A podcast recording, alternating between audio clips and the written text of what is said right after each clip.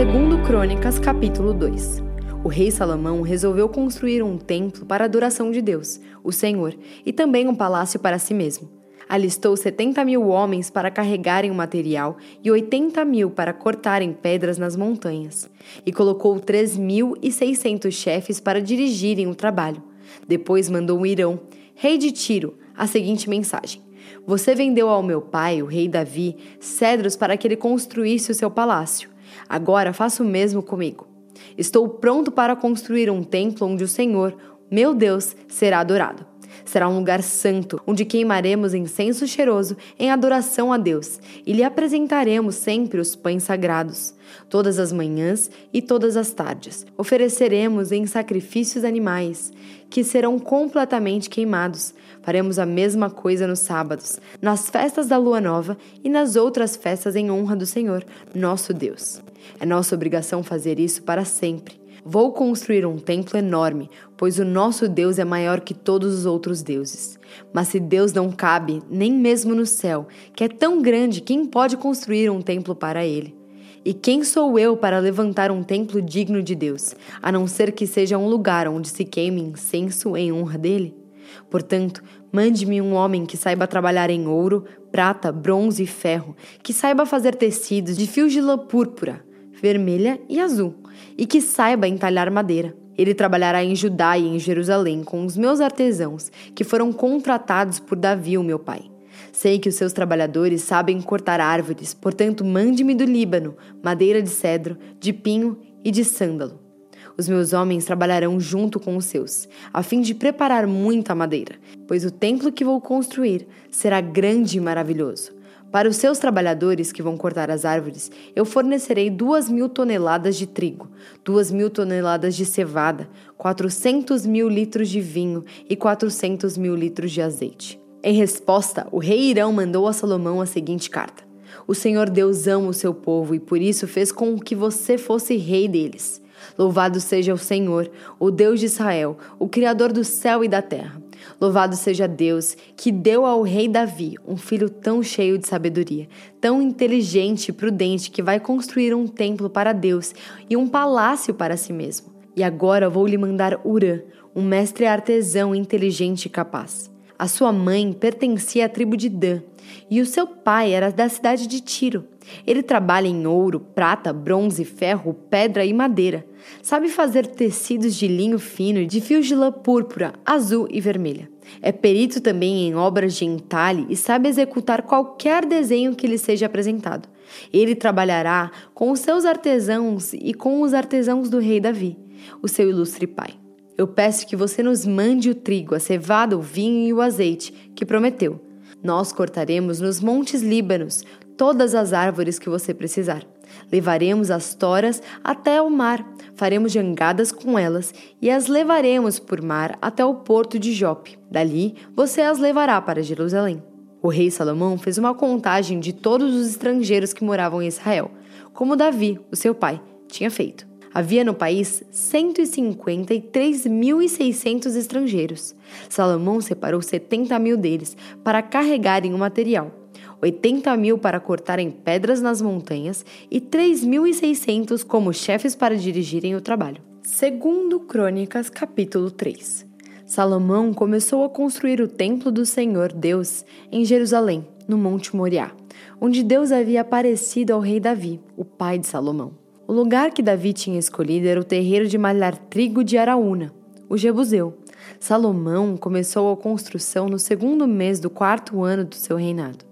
O templo que Salomão construiu mediante 27 metros de comprimento por 9 de largura, de acordo com um padrão antigo. A sala de entrada tinha 9 metros de largura, que era a mesma largura do santuário, e a sua altura era de 9 metros. Salomão revestiu de ouro puro o lado de dentro da sala. Ele forrou de madeira de pinho o lugar santo, Revestiu de ouro puro a madeira e fez entalhes de figuras representando palmeiras e correntes. Enfeitou o templo com pedras preciosas e com ouro do país de Parvaim. Revestiu de ouro as vigas, os batentes, as paredes e as portas do templo e mandou gravar figuras de querubins nas paredes. A sala interna, isto é, o lugar santíssimo, media 9 metros de comprimento por 9 de largura, que era a mesma largura do templo. Para revestir as paredes do lugar santíssimo, foram usados mais de 20 mil quilos de ouro. O ouro usado para dourar os pregos pesava mais de meio quilo. As paredes das salas de cima também foram revestidas de ouro. Salomão mandou fazer dois querubins de madeira, que foram folheados a ouro, e os colocou no lugar santíssimo. Cada querubim tinha duas asas, e cada asa media 2 metros e 25 centímetros de comprimento. Os querubins estavam com as asas estendidas, de maneira que a asa de um tocava numa parede e a asa do outro tocava na outra parede. E no meio da sala, a asa de um tocava na asa do outro. Portanto, as asas se estendiam por nove metros de uma parede à outra. Os querubins estavam de pé, olhando para o lugar santo. Salomão mandou fazer uma cortina para o lugar santíssimo. Era tecida de linho fino e de fios de lã azul, púrpura e vermelha, e bordada com figuras de querubins. O rei mandou fazer duas colunas, cada uma medindo 15 metros e meio de altura, e as colocou em frente do templo. Cada coluna tinha no alto um remate de 2 metros e 20 de altura. O alto das colunas era enfeitado com um desenho de correntes entrelaçadas e de romãs de bronze, que eram em número de 100. As colunas foram postas na frente da entrada do templo. A que ficava no lado sul se chamava Jaquim, e a que ficava no lado norte se chamava Boaz. Segundo Crônicas, capítulo 4. Salomão mandou fazer um altar de bronze de 9 metros de comprimento por 9 de largura e 4,5 de altura. Também mandou fazer um tanque redondo de bronze, com 2 metros e 25 de profundidade, 4 metros e meio de diâmetro e 13 metros e meio de circunferência. Ao redor da borda de fora do tanque, que media 13 metros e meio, havia duas carreiras de figuras de touros de bronze, que tinham sido fundidas, todas em uma só peça, junto com o tanque. O tanque se apoiava sobre as costas de 12 touros de bronze, que olhavam para fora. Três olhavam para o norte, três para o oeste, três para o sul e três para o leste. A grossura das paredes do tanque era de quatro dedos. A sua borda era como a borda de um copo, curvando-se para fora como as pétalas de um lírio. A capacidade do tanque era de mais ou menos 60 mil litros. Fizeram também 10 bacias, nas quais era lavado tudo o que se usava para os sacrifícios dos animais. Cinco bacias foram colocadas no lado sul do templo e cinco no lado norte. A água do tanque era para os sacerdotes se lavarem. Fizeram dez candelabros de ouro, como havia sido ordenado. Eles foram colocados no templo cinco no lado sul e cinco no lado norte. Fizeram também dez mesas, que foram postas no templo, cinco no lado sul e cinco no lado norte. Fizeram também cem vasilhas de ouro. Construíram um pátio interno para os sacerdotes e o pátio principal. As portas dos pátios foram revestidas de bronze. O tanque foi colocado no canto sudeste do templo. Urã fez também caldeirões pás e bacias, e assim terminou todo o trabalho encomendado pelo rei Salomão para o templo de Deus. Esta é a lista do que ele fez: duas colunas, dois remates em forma de taças, que ficavam no alto das colunas, desenhos de correntes entrelaçadas de cada remate, 400 romãs de bronze, em duas carreiras ao redor do desenho de cada remate, dez carretas, dez bacias, um tanque doze touros que sustentavam o tanque, panelas, pás e garfos. Como Salomão havia ordenado, Urã, o mestre artesão, fez de bronze polido todas as panelas, pás e garfos para o templo de Deus, o Senhor. O rei mandou que tudo fosse feito na fundição que ficava entre Sucote e Zereda, no vale do Rio Jordão. Esses objetos de bronze que Salomão mandou fazer eram tantos que o seu peso nunca foi calculado. Salomão também mandou fazer para o templo os seguintes objetos de ouro: o altar, as mesas para os pães oferecidos a Deus, os candelabros e as lamparinas de ouro puro que ficavam acesas em frente ao lugar santíssimo, conforme havia sido ordenado. As flores, as lamparinas e as tenazes, as tesouras de cortar pavios e lamparinas, as vasilhas, os pratos para o incenso e os braseiros, Todos esses objetos foram feitos de ouro puro.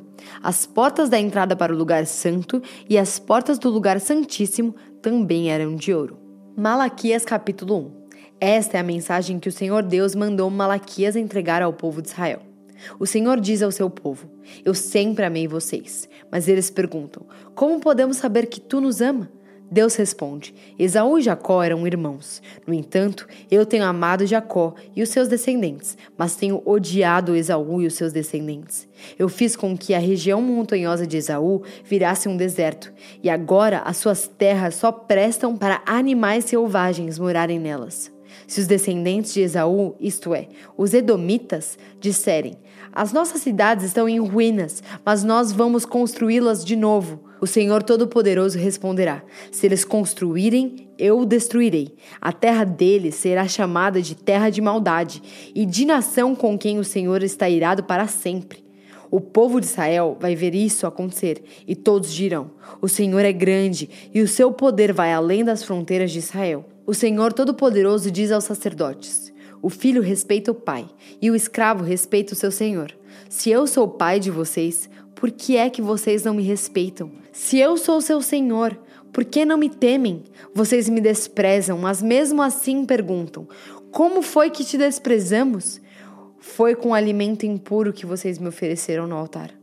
E vocês ainda me perguntam: como é que estamos te ofendendo? Pois vocês me ofendem quando acham que têm o direito de profanar o meu altar. E me ofendem também porque pensam que não faz mal me oferecerem animais cegos, aleijados ou doentes pois procurem oferecer um animal desses ao governador. Acham que ele o aceitaria com prazer e atenderia aos seus pedidos? Eu, o Senhor Todo-Poderoso, falei. Agora, sacerdotes, orem a Deus e peçam que Ele nos abençoe. Mas será que Ele vai atender quando vocês estão apresentando ofertas como essas? O Senhor Todo-Poderoso diz aos sacerdotes. Gostaria que um de vocês fechasse as portas do templo. Assim, vocês não acenderiam mais fogo inutilmente no meu altar. Eu não estou satisfeito com vocês.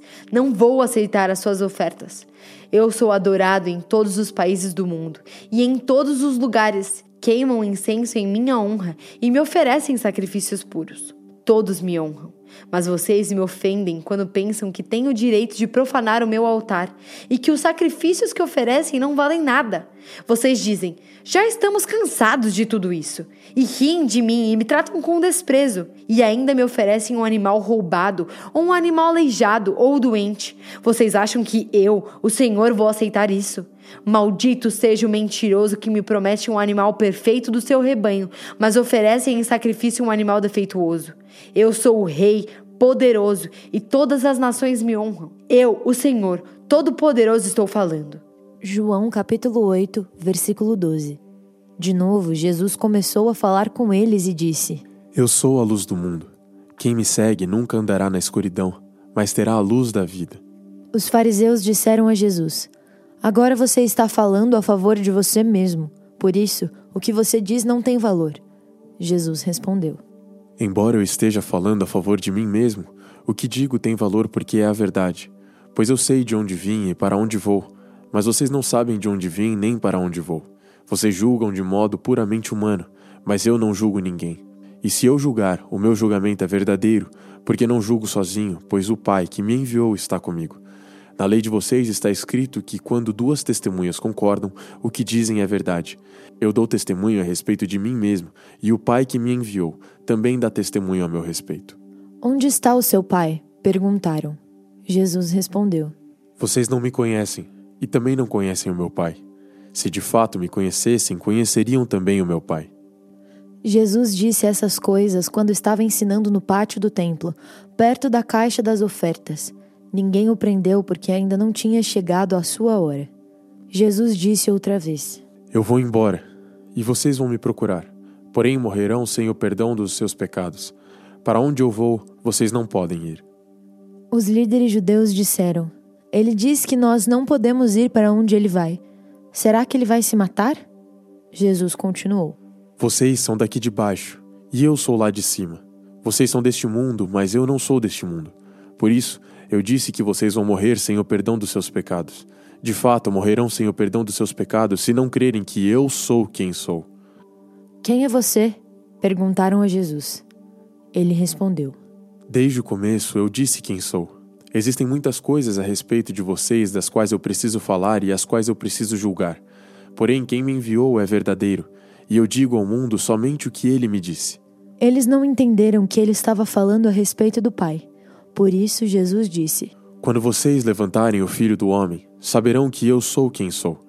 E saberão também que não faço nada por minha conta, mas falo somente o que o meu Pai me ensinou. Quem me enviou está comigo e não me deixou sozinho, pois faço sempre o que lhe agrada. Quando Jesus disse isso, muitos creram nele. Então Jesus disse para os que creram nele: Se vocês continuarem a obedecer os meus ensinamentos, serão de fato meus discípulos, e conhecerão a verdade, e a verdade os libertará. Eles responderam: Nós somos descendentes de Abraão e nunca fomos escravos de ninguém. Como é que você diz que ficaremos livres? Jesus disse a eles: Eu afirmo a vocês que isso é verdade. Quem peca é escravo do pecado. O escravo não fica sempre com a família, mas o filho sempre faz parte da família. Se o filho os libertar, vocês serão de fato livres.